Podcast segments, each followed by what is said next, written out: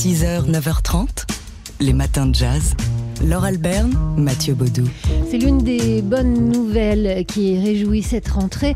L'ouverture prochaine, au début de l'année 2022, de la Maison Gainsbourg. Alors la Maison Gainsbourg qui euh, aura deux adresses en fait. Bah, la maison de Serge Gainsbourg, traditionnelle, la, la mythique, le 5 rue de Verneuil, dans le 6e arrondissement de Paris. Et puis, euh, un autre lieu, un autre espace situé sur le trottoir d'en face, hein, à quelques mètres, au 14 de cette même rue de Verneuil.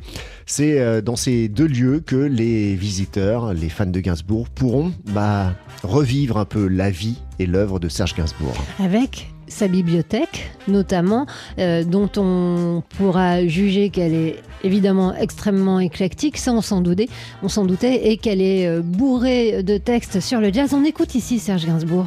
Ah, j'ai des amours, des amours euh, qui ne sont pas récentes. Ah, un peu de Roll Garner. Donc j'ai une fixation sur le Django, Reinhardt. Dans les années 50, j'ai reçu un coup de poing dans la gueule par la TSF avec Gillespie. Là,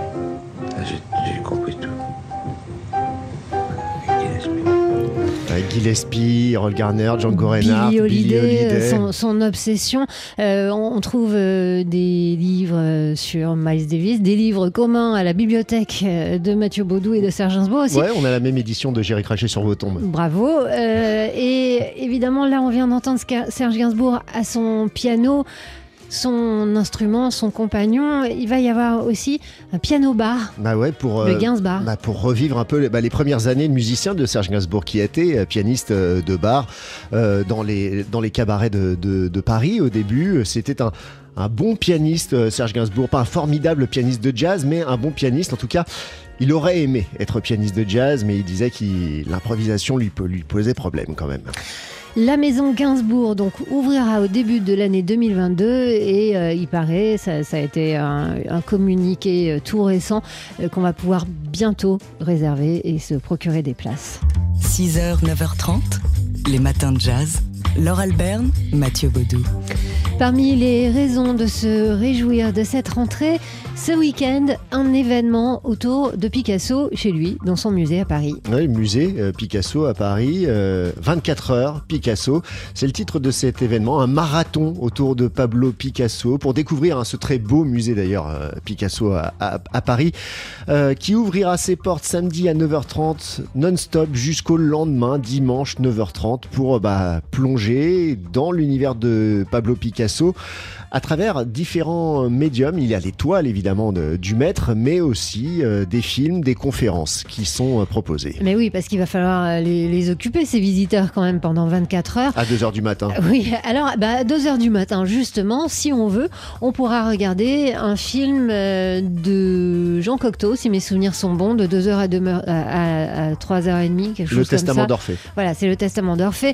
Il y aura aussi après euh, Pierrot le Fou, Mhm. euh, Godard, donc, et euh, son lien avec Picasso. En tout cas, euh, évidemment, les, les films qui seront proposés auront un lien avec Picasso, comme cette curiosité autour de d'Agnès Varda et ce film qu'elle a tourné à Los Angeles où elle invite les acteurs à se dénuder et à poser à, à la manière d'un tableau de, de Picasso. Il y a le mystère Picasso d'Henri Georges Clouzot où on voit Picasso comme un jazzman improviser des toiles devant l'objectif de, de Clouzot. Et puis des rencontres donc euh, dans la journée plutôt autour des sculptures, autour de l'atelier que le jeune Picasso débarqué à Paris au début du siècle dernier avait au, au bateau Lavoir, l'époque Civette, etc. Enfin bref, euh, c'est c'est très euh, excitant. Il y a aussi des événements interactifs. Ça commence donc samedi matin à 9h30 jusqu'au lendemain, dimanche.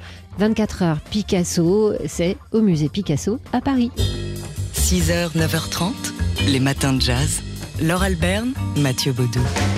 Ce soir, dans le cadre du festival Jazz à la Villette, va avoir lieu un hommage à... celui qu'on entend ici au marimba, qu'on connaît davantage comme saxophoniste, mais il était capable de jouer à peu près de tous les instruments qu'il approchait, c'est-à-dire à Manu Dibango. Manu Dibango qui nous a quittés il y a euh, un an et demi à peu près. Et pour lui rendre hommage, eh bien son orchestre, le Manu Dibango Orchestra, sur la scène de Jazz à la Villette, mais avec Des invités, quels invités? Cheikh Tidiansek, Blik Bassi, Angelique Kidjo, Relema et Étienne Mbappé. Étienne Mbappé qui était avec Relema hier, l'invité de Daily Express au micro de Jean-Charles Loucan et qui a raconté quelques anecdotes savoureuses au sujet de Manu Dibango. Euh, et Manu, c'était ça, quand il m'a souvent invité et parfois à l'improviste, un jour il m'appelle à la maison, il me dit euh, Dis donc, qu'est-ce que tu fais demain matin J'ai dit Oh là, euh, qu'est-ce qui se passe demain Bon, tu me rejoins à l'ambassade du Cameroun, on va jouer euh, l'hymne national et, et puis d'autres choses. À l'ambassade du Cameroun Mais à la basse, oui. Il me dit Il y a qui? Il y a toi et moi. Moi, je suis au saxophone et toi, t'es à la basse.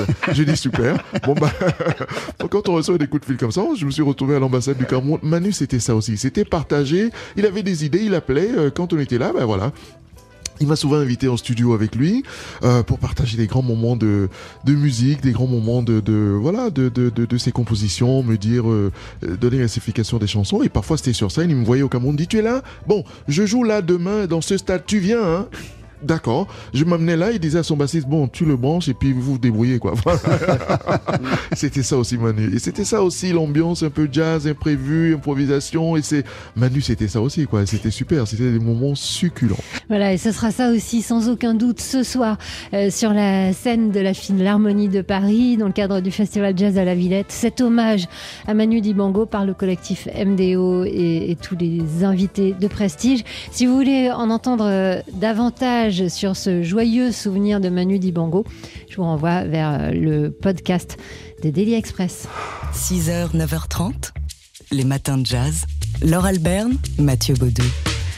Et aujourd'hui, on se cherche, comme euh, depuis lundi, de bonnes raisons euh, de rentrer. Il y en a en ce qui concerne euh, l'art, avec tout le mois de septembre, de, de grandes expos qui sont annoncées à Paris, à commencer par cette rétrospective. Ça va être une découverte peut-être pour vous de la peintre américaine Georgia O'Keeffe. Ça se passe au centre Pompidou à partir de, mercredi prochain, le, le 8 septembre. Première rétrospective française dédiée à Georgia O'Keeffe qui a traversé tout le XXe siècle et qui est une grande figure hein, de l'art nord-américain de ce XXe siècle, euh, qui a commencé dans les années 20, euh, qui euh, participé au, au, au, courant moderniste euh, américain et puis euh, plus tard dans les années 60 ça a été une pionnière de la peinture abstraite.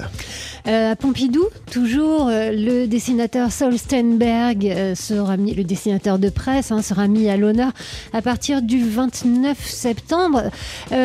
Au musée Jacques Marandré, c'est un classique qu'on va découvrir peut-être sous un autre angle. Sandro Botticelli, artiste et designer. Et puis le 22 septembre euh, à la fondation Louis Vuitton, c'est la collection Morozov qui est, euh, qui est présentée avec les icônes de l'art moderne, euh, Van Gogh, Monet, euh, Renoir, euh, Gauguin, mais aussi des Picasso, Derain et Matisse. La collection de deux frères russes collectionneurs. Donc, euh, c'est à partir du 22, voilà, pour les expos dont on vous reparlera plus dans le détail dans le courant du mois de septembre.